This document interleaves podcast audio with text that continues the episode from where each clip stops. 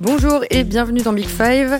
Au programme cette semaine, la défense infranchissable ou presque du FC Barcelone.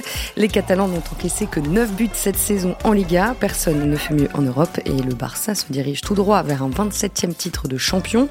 Alors aujourd'hui, on va essayer de comprendre les clés de ce succès entre la philosophie de Xavi, son positionnement haut sur le terrain et les performances de ses joueurs. Jules Koundé, Ronald Araujo, Andreas Christensen et Alejandro Balde.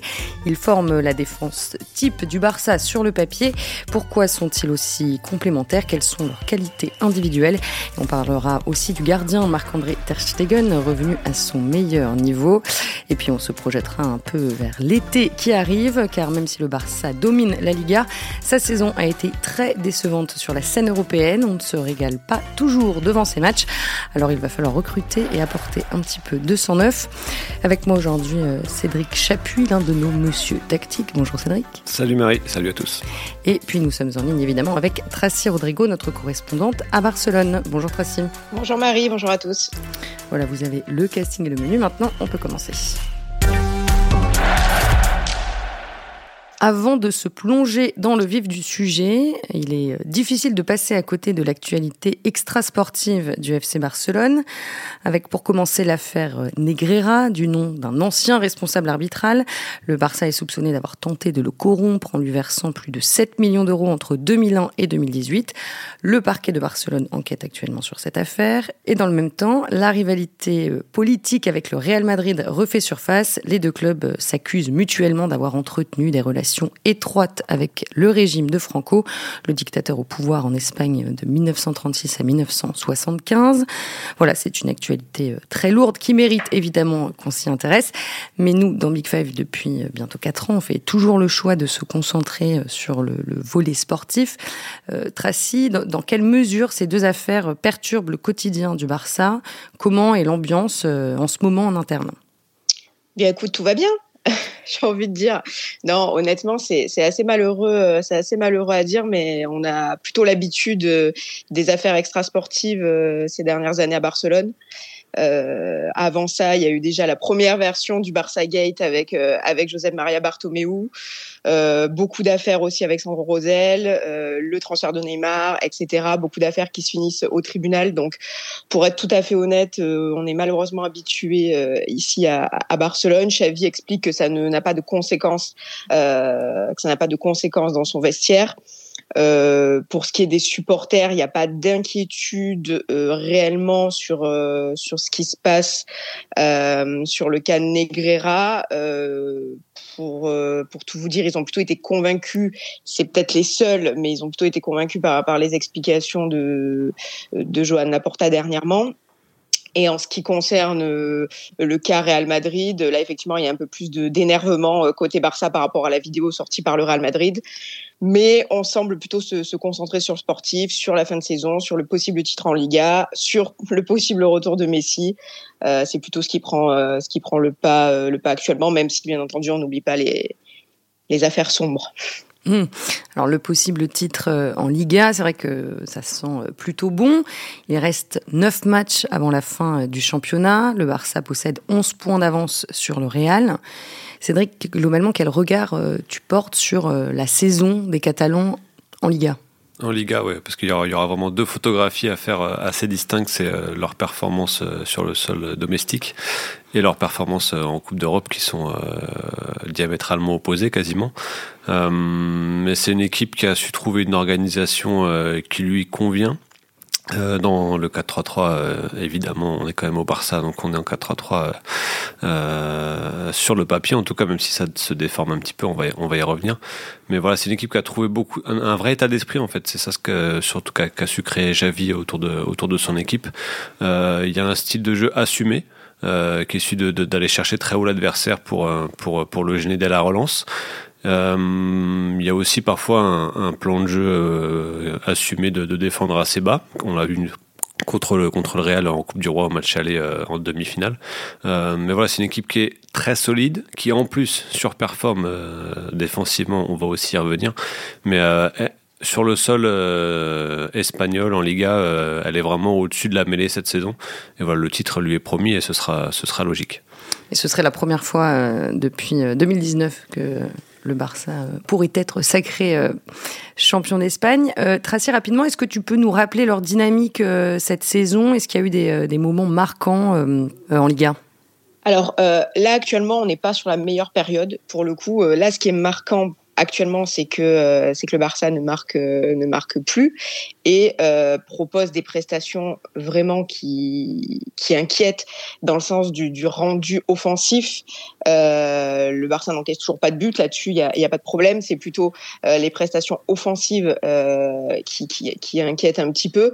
on parle de, de l'équipe de Xavi comme d'une équipe défensive, ce qui est assez ce qui est assez dingue quand on connaît les les, idées de jeu de Xavi et comme il peut être très exigeant même avec les, autres entraîneurs. Et on a eu une passe d'armes cette saison avec Diego Simeone justement sur, sur le style de jeu euh, des deux équipes. Donc on sait à quel point Xavi peut être peut-être exigeant là-dessus. Et c'est vrai que dernièrement, il y a quelques quelques inquiétudes quelques inquiétudes là-dessus, mais voilà, euh, Xavi, euh, la réponse de Xavi, c'est qu'effectivement, il y a beaucoup d'absents euh, offensifs du côté du Barça depuis depuis plusieurs semaines maintenant, dont Ousmane Dembélé, qui dont l'absence est, assez marquante. C'est vrai que finalement, la prestation, peut-être la meilleure prestation du FC Barcelone cette année, elle n'a pas lieu, elle n'a pas lieu en Liga, elle a lieu en Super Coupe d'Espagne. C'est sans doute la finale euh, la finale contre le Real Madrid, 3-1 du Barça, qui a été un mm. festival, qui a été euh, un récital du Barça qui a dominé de A à Z le Real Madrid, avec un jeu qui pour le coup a plu à tous les supporters, le jeu que les supporters du Barça ont envie de voir, et c'est sans doute cette prestation euh, qui a été la plus marquante. Il y a, la plus marquante, il y a un titre au bout en plus, une Super Coupe d'Espagne. Donc c'est plutôt cette, cette prestation-là qui est restée dans les têtes, et les prestations aussi qui ont marqué, c'est sans doute celle où Xavi a décidé de rajouter un milieu de terrain, donc il y a une une prestation contre l'Athletic, contre Villarreal, euh, lors de la phase allée, où Xavi décide de rajouter un milieu de terrain euh, qui va jouer un petit peu plus haut, euh, donc Gavi ou Pedri, c'est plus souvent Gavi, et finalement deux vrais attaquants qui sont en principe Lewandowski et Ousmane Dembélé, et où là on a eu des, des prestations du mm. Barça qui ont aussi pas mal convaincu. C'est peut-être l'ajustement majeur de, de Javi cette saison parce que oui, c'est une équipe défensive, mais c'est une équipe qui défend dans le camp adverse et qui défend aussi avec le ballon, euh, avec pas mal de possessions défensives. Et le fait d'avoir euh, ajouté Pedri ou Gavi euh, dans un rôle de faux ailier gauche. Euh, ça a permis de, de, de, rajouter un milieu supplémentaire, en fait, de, de densifier l'axe du terrain pour avoir plus de maîtrise, plus de contrôle, euh, tout en offrant le, le couloir gauche la plupart du temps à Baldé et parfois à Jordi Alba. Euh, voilà, c'est vraiment à ça qu'on reconnaît son Barça cette année. Euh, il avait aussi tenté ça contre le Bayern lors du match euh, de la cinquième journée de, de, phase de groupe en Ligue des Champions et ça avait moins bien marché parce que son équipe n'était pas pas encore au point euh, de, rivaliser avec ce genre d'équipe euh, dans son pressing parce que c'est une équipe qui a toujours cherché à presser très haut. Euh, je crois que c'est la troisième meilleure équipe de Ligue des Champions cette saison en termes d'indicateurs de pressing. Donc ça prouve la volonté. Ça n'a pas fonctionné en Ligue des Champions, ça fonctionne très bien en Liga. C'est une équipe qui récupère euh, beaucoup de ballons très haut, qui a marqué pas mal de buts euh, importants euh, en récupérant le ballon très haut. je me souviens d'un but contre Villarreal où le Barça gagne 1-0 grâce à justement un mécanisme de pressing à la relance de Villarreal qui est très très marqué, une récupération de Koundé qui va chercher son, son attaquant très haut sur le terrain et ensuite un, petit redoublement de passe avec justement Pedri qui est proche de Lewandowski pour finir l'action. Voilà, c'est un petit peu ça le, à ça qu'on reconnaît son équipe. Euh, et il peut jouer aussi comme ça quand il a tous ses défenseurs euh, à disposition. Euh, on va en parler, mais le, le quatuor Koundé, Araujo, Christensen et Baldé est très important pour pouvoir jouer aussi haut. Parce que quand il doit, avec les blessures, aligner un Marcos Alonso ou un Eric Garcia, ce sont des joueurs qui peuvent facilement être exposés avec, avec de la profondeur dans leur dos. Donc il a besoin d'avoir son équipe type, je pense, pour, euh, passer un cap. Mais maintenant, en Liga, euh, sur un tempo qui est souvent assez lent, avec des adversaires plus prudents, il arrive toujours à, être maître, euh, du, tempo et maître du match. Tracy, est-ce que cet aspect-là du jeu, donc ce, positionnement très haut, ce, pressing, est particulièrement travaillé à l'entraînement ou lors des séances vidéo? Alors, il y a, euh, il y a eu pas mal de, nouveautés avec l'arrivée de Xavi au, au niveau des, entraînements. Euh, pour en avoir discuté avec un membre de son staff, euh, Xavi est, vraiment très très exigeant. Euh, c'est beaucoup revenu à la limite, à la limite de, tout gérer, un peu comme un comme un Pep Guardiola finalement, hein, qu'il qui a eu comme entraîneur. C'est vraiment avoir l'œil sur tout. Il délègue, mais pas trop. Hein. Il veut pas, il veut pas trop déléguer. Il veut vraiment avoir l'œil sur tout. Et c'est vrai que, que les, les séances vidéo individuelles, en tout cas, euh, n'étaient pas spécialement euh, très présentes euh, lors avec les avec les précédents entraîneurs. On l'avait notamment dit sur Ronald Koeman où il y en avait quasiment pas. Donc c'est vrai que ça c'est une c'est une une nouveauté, mais je rejoins Cédric dans ce qu'il dit. C'est on a beaucoup l'impression que que Xavi a trouvé un 11 euh, et que dès qu'il manque un élément, notamment en défense, ça ça, ça bouscule totalement euh, euh, bah, totalement le, le, le système. Et en plus, il faut le dire, en Europe, ils n'ont joué, ils n'ont été alignés qu'une seule fois. Euh, tous les quatre ensemble. C'était euh, c'était contre Manchester United au match retour, donc en Europa League, pas en, Ligue des Champions. En Ligue des Champions, ils ont été alignés une seule fois à trois. Il y avait pas Paldé par contre, c'était contre le Bayern, donc euh, Cédric en a parlé. C'est vrai qu'on a cette impression d'un Barça efficace qui peut être capable de, de, de, faire face, par exemple, à un Real Madrid en Liga ou en Supercoupe avec son équipe avec son équipe type mais qui n'en est, pas forcément capable dès que euh, dès qu'il y a des, des, absents. Et là, on peut le dire, cette année, il y en a eu, euh, il y en a eu beaucoup. Mais alors justement, comment comment tu expliques euh, ce, ce, grand nombre de, de, blessures et le fait que du coup il y a eu beaucoup de turnover en défense? C'est difficile à dire. Honnêtement, euh, il y a plusieurs plusieurs voix qui s'élèvent ici. Alors certains certains pensent que le, le, le, staff de Xavi manque peut-être un petit peu de, de, de, professionnalisme dans le sens où où on le dit peu, mais, mais Xavi finalement est, est, est tout neuf dans, dans ce euh, dans, dans, dans, la profession d'entraîneur. En tout cas, voilà, on dit c'est Xavi, oui c'est Xavi, mais euh, il a encore peu d'expérience. Euh, il arrive du Qatar, il est, il est arrivé avec euh, un, staff assez conséquent.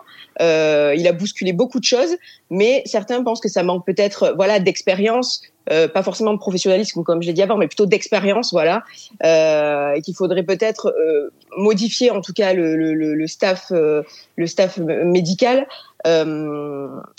honnêtement, je, ne sais pas. On a, posé la question souvent, on n'a pas vraiment eu de, réponse claire sur, euh, sur le pourquoi d'autant de, blessures. Alors, il y a aussi eu des blessures en équipe nationale. Hein, C'est le cas de Christensen qui est revenu, euh, revenu blessé à la dernière trêve. Mais euh, on n'a pas réellement de réponse sur, sur, ces, sur ces blessures et sur peut-être un, manque quelque part, peut-être une question de préparation. C'est difficile à dire. Pour toi, Cédric, c'est en grande partie euh, l'absence des, euh, des, titulaires, on va dire, en défense, donc euh, à la Ro, Christensen notamment, qui explique la, la fragilité sur, sur la scène européenne cette saison. Ouais, en Europe, bah, je je pense que le, le staff du Barça n'a pas fini de se demander ce qui aurait pu se passer si Aojo et Christensen avaient été disponibles sur l'ensemble de la phase de groupe de, de Ligue des Champions. Donc je, je, rappelle juste que le Barça a terminé troisième ouais. euh, derrière le Bayern et, et l'Inter. En prenant un seul point en quatre matchs face au Bayern et à l'Inter. Donc euh, il y avait vraiment un, un, un, gap entre le Barça et les deux équipes de temps. D'ailleurs, il y en a une qui, est, qui a été en quart de finale de Ligue des Champions, l'autre qui qualifie pour les demi, l'Inter. Donc euh, il y, a, il y a vraiment une question à ce niveau-là parce que le premier, enfin, la première mi-temps du, premier match contre le Bayern à Munich est vraiment peut-être euh, ce que le Barça a fait de mieux depuis pas mal d'années, euh, en dehors du match dont on a parlé euh, en Super Coupe face au Real, mais euh, ils avaient, ils donnaient l'impression de vraiment pas être loin et finalement sur l'ensemble de la phase de groupe, euh, il y avait trop d'écart, euh, notamment en raison de ces absences-là. En revanche, ce qui est une vraie réussite pour Javi en Liga, c'est d'avoir su créer un état d'esprit global très discipliné tactiquement malgré les absences. Euh, c'est une équipe qui, euh, qui est disciplinée dans le pressing, mais aussi dans le repli défensif quand ce, premier rideau est, passé. Euh, je me souviens d'une séquence lors de la phase aller face au Betis, où il y a, après une phase de pressing, il y a 6, 7, 8 joueurs du Barça qui sprintent vers leur surface pour, pour annihiler une contre-attaque du Betis. Et après le match, Javi avait dit, vous n'imaginez pas à quel point cette séquence me met en transe. euh, voilà, c'est voir cet engagement collectif en fait, ça le, ça c'est ce qu'ils recherchent absolument et, et c'est aussi une vraie réussite parce que quand on a beaucoup de blessés, on peut avoir vraiment des performances euh, à ce niveau-là qui sont euh, en dents de scie. Là, défensivement, il y a, il y a une trame globale qui qui est indiscutable et qui est très efficace. On rappelle les chiffres, hein, euh, ça fait donc 9 buts encaissés en 29 journées de Liga. Et dans ces 9 buts, il y a deux pénalties, deux buts contre son camp et un but sur corner. Donc ce qui fait que euh, les adversaires du Barça en Liga n'ont marqué que 4 buts dans le jeu. On est en avril. Donc euh, ça mm. donne une idée de la, un, de la solidité, deux, de l'efficacité, parce qu'il y a aussi... il y a aussi un gardien qui fait, qui fait une saison absolument énorme. Mais voilà, en plus d'avoir une organisation efficace qui permet de concéder des situations de, en, quantité faible et en qualité faible aussi, il y a cette efficacité un petit peu hors norme. Pour donner une petite, euh, un petit ordre d'idée, euh, globalement, il concède les, des situations dangereuses, des tirs de, de, faible qualité au même niveau que la Roma, que Naples ou que, que City pardon, dans, dans, le top 5 européen. Sauf que ces équipes-là, elles ont toutes concédé plus de 20 buts en championnat. Mm. Donc euh, voilà, ça donne une idée de, à performance équivalente statistiquement de, l'écart qui va plus. C'est plus que du simple double. Ouais, ouais, là, le Barça est bien parti pour finir sur euh, le podium des euh, meilleures défenses de l'histoire euh, des cinq grands championnats. donc, Tracy, tu disais tout à l'heure qu'on parlait presque d'une d'une équipe défensive. En revanche, le Barça affiche 63% de possession moyenne en Liga. Bon, ça, ça paraît assez logique et ça colle assez bien à l'idée qu'on se fait du jeu à Barcelone. Oui, ça colle un peu plus à l'idée, mais je crois pas qu'il, de toute façon, je crois pas qu'il faut se focaliser sur cette histoire de, de, de, je crois qu'on va en reparler tout à l'heure, mais des 1-0, ça c'est quelque chose qui fait beaucoup parler, le, nombre de victoires 1-0 du, euh, du Barça. Euh, je crois qu'il faut laisser Xavi euh, travailler. Euh, je crois qu'il est assez content d'avoir réussi à avoir cette assise défensive, mais qui n'est pas forcément liée euh, qu'aux quatre, euh, qu'aux quatre joueurs euh, de derrière. C'est aussi toute une dynamique, comme le disait, comme le disait Cédric. C'est une équipe qui défend en avançant. Le pressing plutôt même le contre-pressing est plutôt très efficace par rapport à ce qu'on a pu voir du Barça, du Barça les dernières années. Euh, là-dessus, il serait vraiment euh, hypocrite de dire qu'il n'y a pas qu'il n'y a pas de d'amélioration du côté du Barça, parce que vous savez que qu'on est en Catalogne et que les, euh, les avis peuvent vite être euh, extrêmes euh, entre ceux qui vont nous dire qu'il n'y a aucune amélioration sous Xavi, je vous assure que ça existe.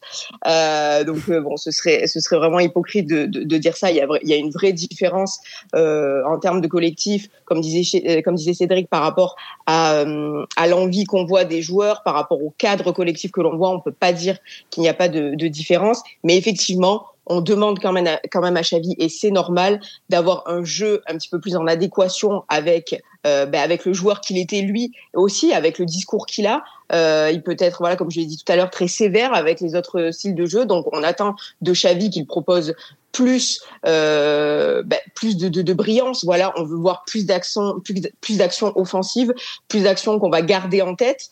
Euh, alors après, pour être tout à fait honnête, je trouve moi les réactions dernièrement un peu sévères.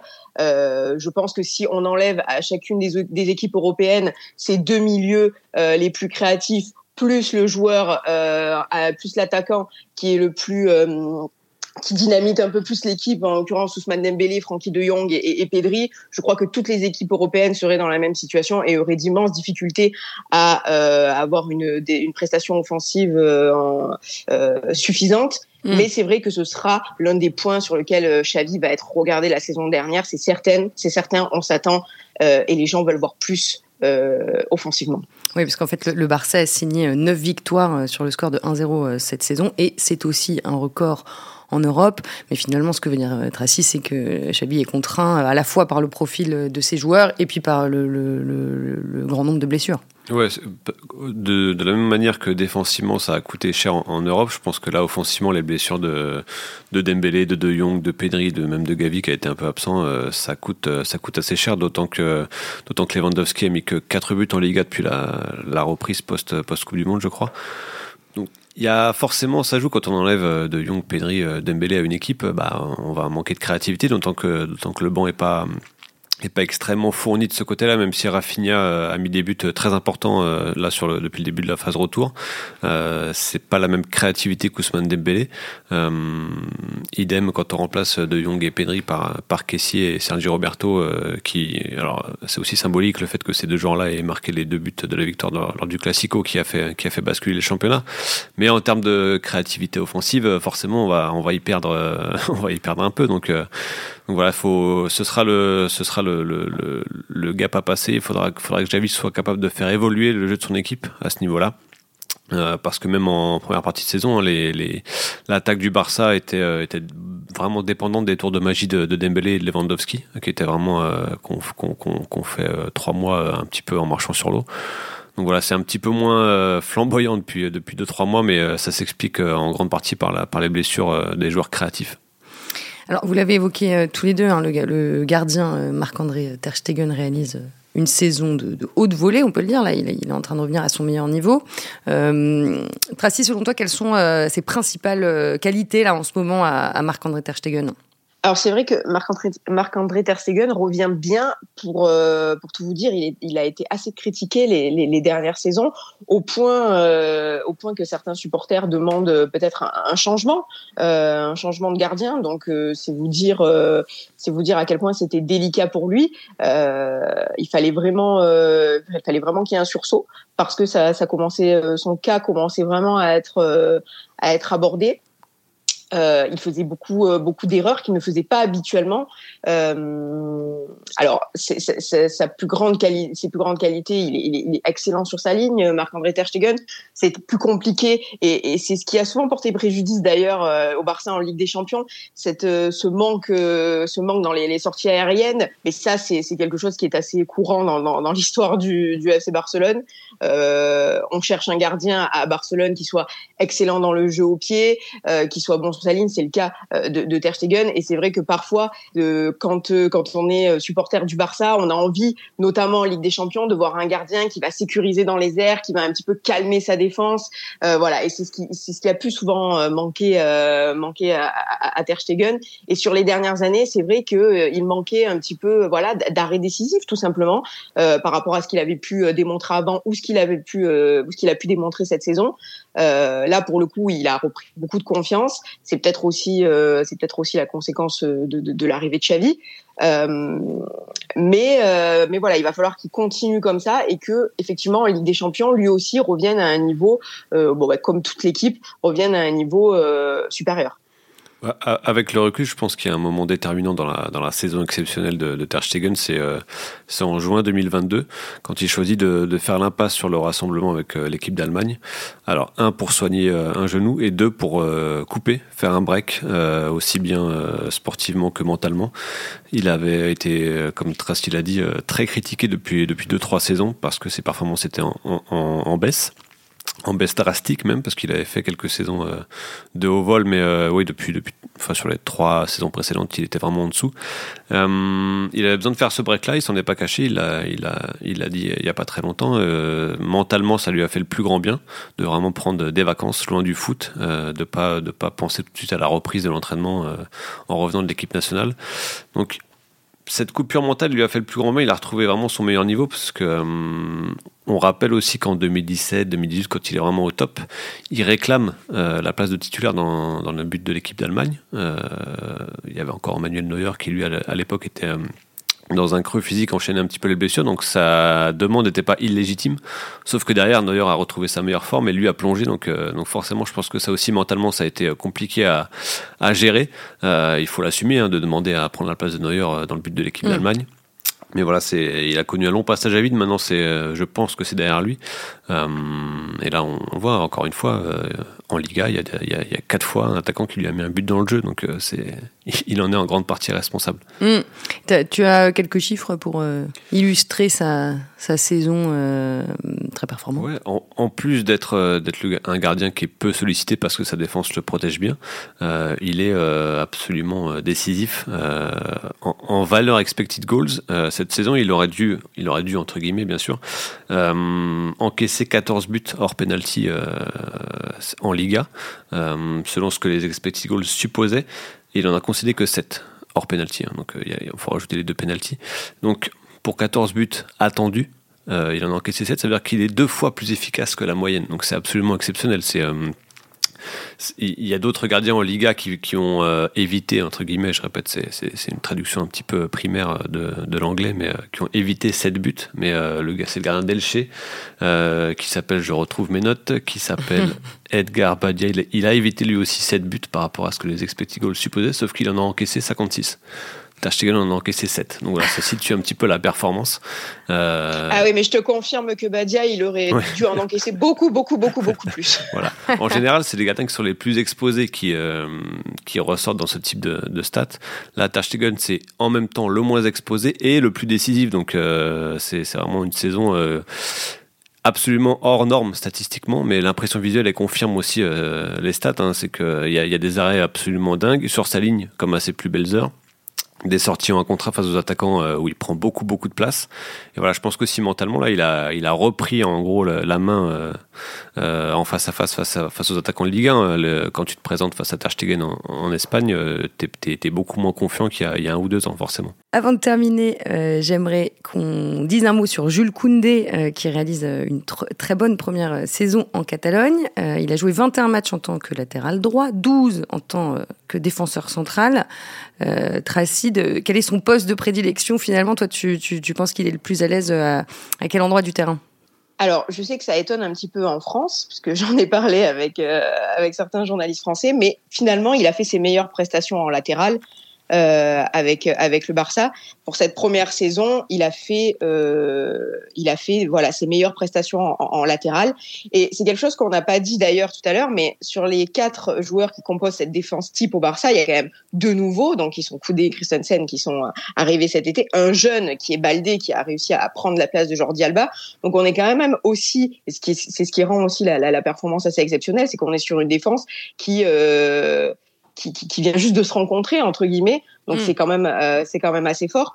Et pour ce qui en ce qui concerne Koundé, effectivement, euh, pour euh, pour tout vous dire, le Barça ne cherche pas de, de latéral droit pour pour la saison prochaine, tout simplement parce que pour Xavi, ce sera ce sera Koundé. Euh, ce sera Koundé déjà parce que euh, il va être assez difficile de déloger Araujo et Christensen qui sont qui sont assez assez extraordinaires. Même si le Barça ne n'écarte pas le fait vous savez que le Barça a, besoin quand même de, de, de trouver de l'argent et, et, le Barça n'écarte pas le fait éventuellement avec une grosse offre de se séparer de, de Christensen même si ça paraît quand même euh, peu, peu probable. Euh, à Araujo ça n'arrivera pas. Mais effectivement Koundé est, est prévu euh, pour pour la planification pour jouer latéral euh, la, saison prochaine parce que c'est là où il a fait ses meilleures performances parce que euh, voilà alors pour Christensen ça fonctionne très très bien que c'est ce que je veux c'est ce que cherche Xavi de la part de de, de son latéral droit c'est d'être plutôt un latéral qui va être sécurisant. Il cherche pas vraiment un latéral au profil baldé de l'autre côté qui est pour le coup un profil beaucoup plus déstabilisant un profil beaucoup plus dribbleur etc il veut plutôt sécuriser ce, ce, ce, ce, côté droit, qui lui permet aussi d'avoir un système mouvant, de pas de mm. pas être toujours dans un 4-3-3. Il peut passer à 3 derrière, ou alors après Koundé peut un petit peu avancer, ça fait redescendre De Jong, etc. Mais c'est plutôt ce profil-là qui cherche. Donc Koundé, ben, on, s'attend à ce qu'il soit euh, encore une fois latéral la, la, saison prochaine. Pauvre Jules Koundé qui ne joue euh, pas son poste de prédilection ni à Barcelone ni en équipe de France. Bon, enfin là, faut dire que Araujo fait une saison, euh, une saison de patron. Il est vraiment devenu le patron de cette défense-là.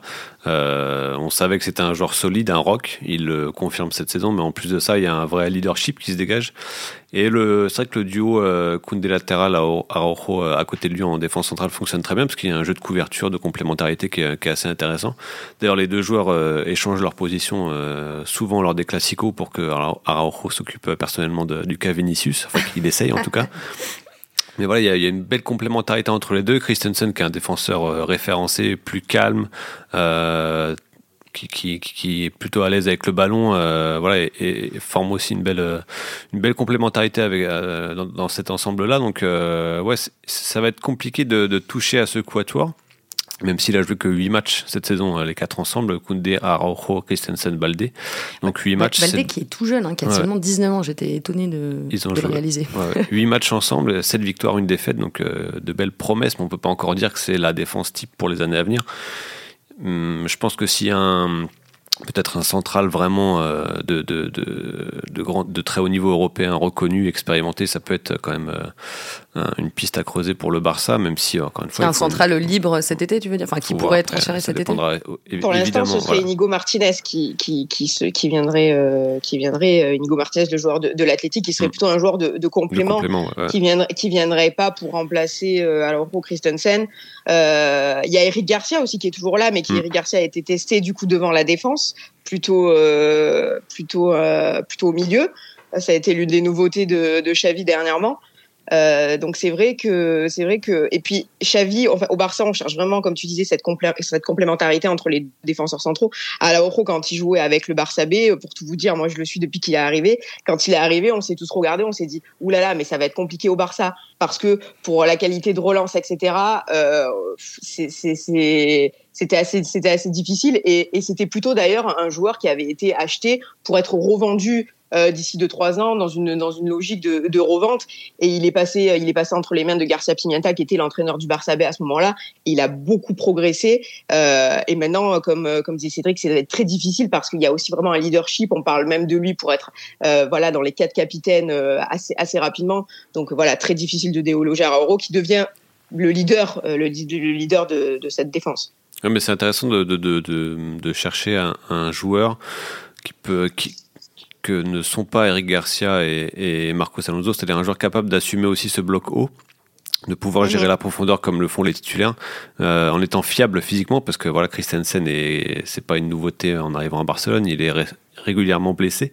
Euh, Araujo a aussi eu euh, quelques blessures, donc euh, voilà, je pense qu'un des enjeux cet été, c'est surtout de voilà, d'avoir un plan B si jamais un des titulaires en défense est, est blessé, euh, un plan B qui fasse pas perdre comme on fait perdre Eric Garcia et, et Marcos Alonso de ne pas pouvoir assumer au même euh, à 100% le plan de jeu. Hmm.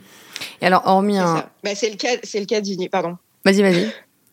Euh, c'est le cas d'Inigo Martinez si on prend la Liga. Euh, la confiance en Inigo Martinez, qui est un très bon joueur de, de, de, Liga, qui a déjà été sélectionné en équipe d'Espagne. Il y a assez, il y a la, beaucoup, il y a plutôt de la confiance en ce qui concerne la Liga. On peut se poser des questions éventuellement pour pour pour la Ligue des Champions, voilà. Hum. Alors, hormis un défenseur euh, central, peut-être, euh, de quel type de joueur euh, le Barça a besoin, selon vous, pour, pour se renforcer? Bah alors c'est c'est compliqué parce que vous n'êtes pas sans savoir que le cas Messi le fantasme. voilà affole affole affole le mercato du Barça. Bien entendu que si Messi vient ça, ça, ça bouscule un petit peu forcément la planification euh, pour l'instant, on serait sur un Barça qui, qui, voudrait donc, donc un défenseur central qui serait euh, Inigo Martinez, euh, un milieu de terrain et Messi. Voilà, ce serait le, ce serait le plan. Il va y avoir des ailiers qui risquent de partir. Ça peut être Ansu Fati, ça peut être Rafinha. Euh, il y a le cas d'Abdé qui appartient au Barça, qui joue à Osasuna actuellement, qui pourrait revenir. Euh, ce seraient les joueurs voilà susceptibles susceptibles d'arriver euh, d'arriver au Barça. Euh, mais c'est vrai que du coup le cas Messi euh, cristallise un petit peu le cristallise un petit peu le, mercato du Barça parce que forcément si Messi revient euh, ça va peut-être changer. D'ailleurs le ça Cédric répondra mieux que moi mais ça va peut-être changer aussi pas forcément le système mais mais la mise en place actuelle de de Xavi puisqu'on sait que Messi jouerait plutôt dans un rôle de de de, de numéro 10 euh, voilà. Donc ça, ça, ça perturberait peut-être aussi le, le, le perturberait entre guillemets hein, l'équilibre actuel de l'équipe.